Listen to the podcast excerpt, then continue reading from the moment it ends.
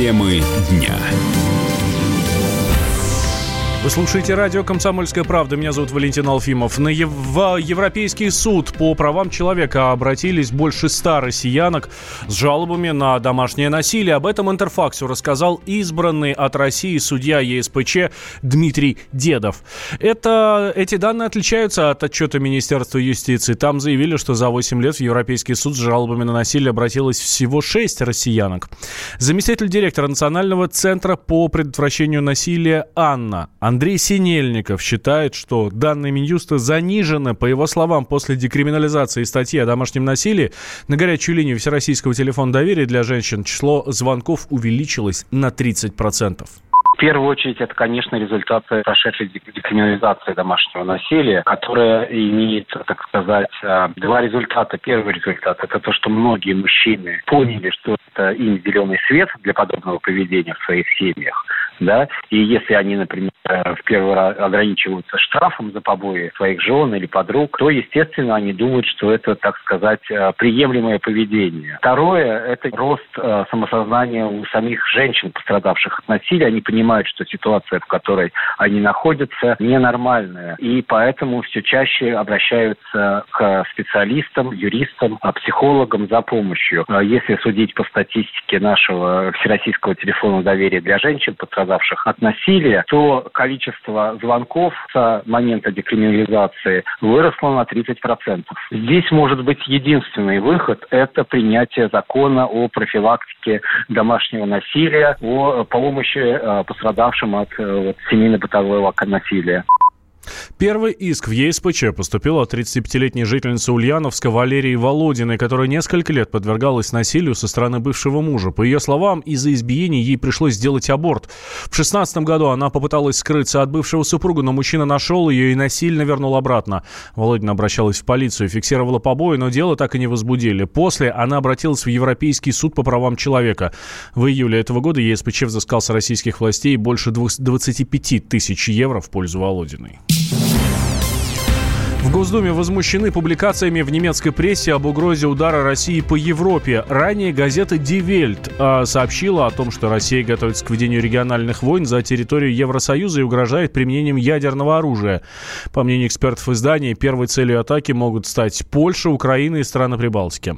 Немецкие СМИ в очередной раз продемонстрировали свою некомпетентность, считает бывший зампред Комитета Госдумы по обороне Александр Шерин мы прекрасно понимаем, что Европа – это территория, которая сегодня является надежным потребителем российского газа. Сегодня мы занимаемся строительством Северного потока-2 для того, чтобы увеличить объемы поставки газа в Европу. В прошлом году «Газпром» отчитался о продаже около 196 миллиардов кубометров газа в Европу по довольно-таки приличной цене. К сожалению, более 50% доходной части бюджета Российской Федерации формируется за счет продажи углеводородов. Но, наверное, глупо было бы разжигать какие-то конфликты, уж тем более воевать воевать с теми странами, которые являются нашими надежными партнерами по приобретению российского газа. Нам это не нужно, это полный бред, этого никогда не будет. Тем более большинство европейских стран являются членами НАТО. И на территории этих стран находятся военные базы США. То есть на сегодняшний момент никаких оснований таких заявлений делать нет. И Россия это не планирует делать. В принципе, эту газету можно считать абсолютно управляемой Госдепом США. И она даже недостойная, чтобы ее относили к желтой прессе. Это просто лживая газета с сумасбродными заявлениями ними. Это был первый зампред Комитета Госдумы по обороне Александр Ширин. Ну а ранее зам главы МИД России Сергей Рябков э, опроверг информацию американских политиков о том, что Москва готова применить ядерное оружие. Дипломат подчеркнул, что в Вашингтоне рассуждают, цитата, о каком-то гипотетическом реагировании. Правительство поддержало инициативу Совета Федерации ограничить употребление вейпов и кальянов в общественных местах. Также электронное курительное устройство нельзя будет продавать несовершеннолетним, а использование таких изделий в помещениях нужно приравнять к курению обычных сигарет. Кальянам предъявят дополнительные требования для защиты от проникновения дыма в другие помещения. За нарушение этих правил будет предусмотрен штраф. Одним из авторов документа выступил глава Комитета Софеда по социальной политике Валерий Рязанский. По его мнению, нужно распространить антитабачный закон на все возможные способы доставки никотина в организм?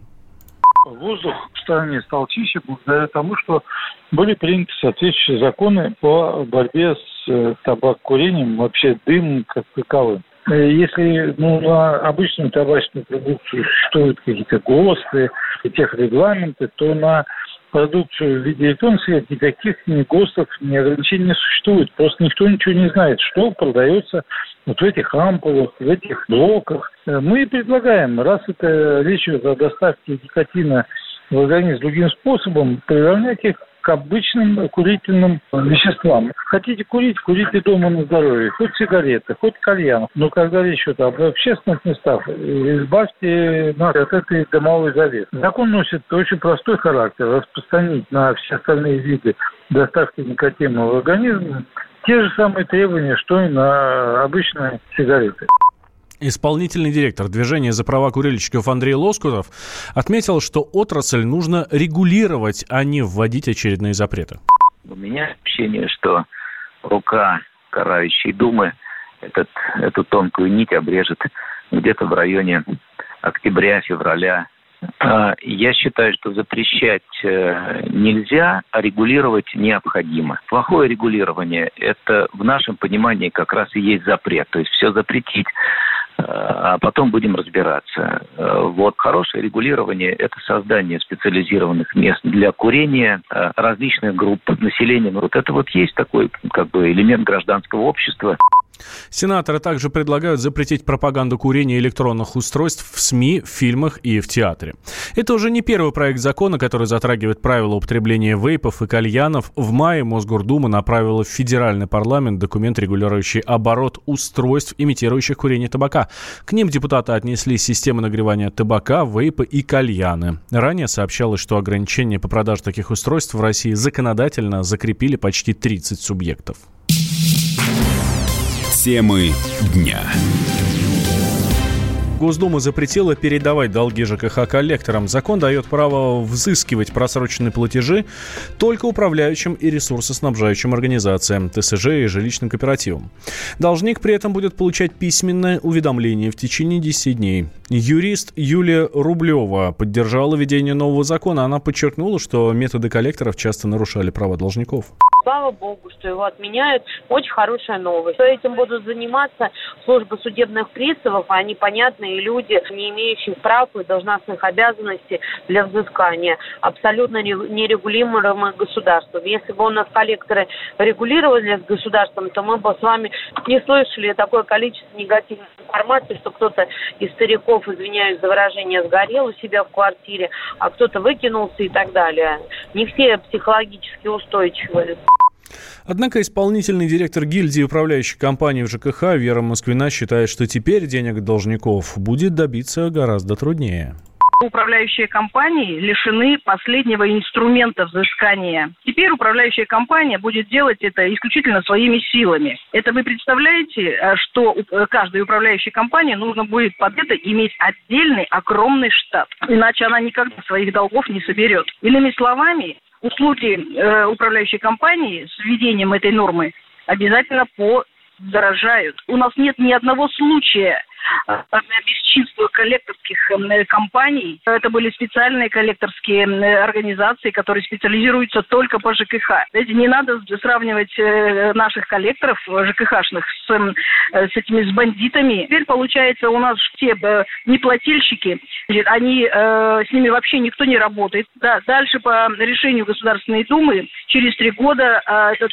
долг, который они накопили, значит, он самоликвидируется. Иными словами, у нас управляющая компания сейчас в результате этих решений недополучит до 35-40% оплаты по ЖКУ. Ранее за запрет передавать долги ЖКХ коллекторам выступали Минстрой и Федеральная служба судебных приставов. Банковский сектор. Частные инвестиции. Потребительская корзина. Личные деньги. Вопросы, интересующие каждого. У нас есть ответы.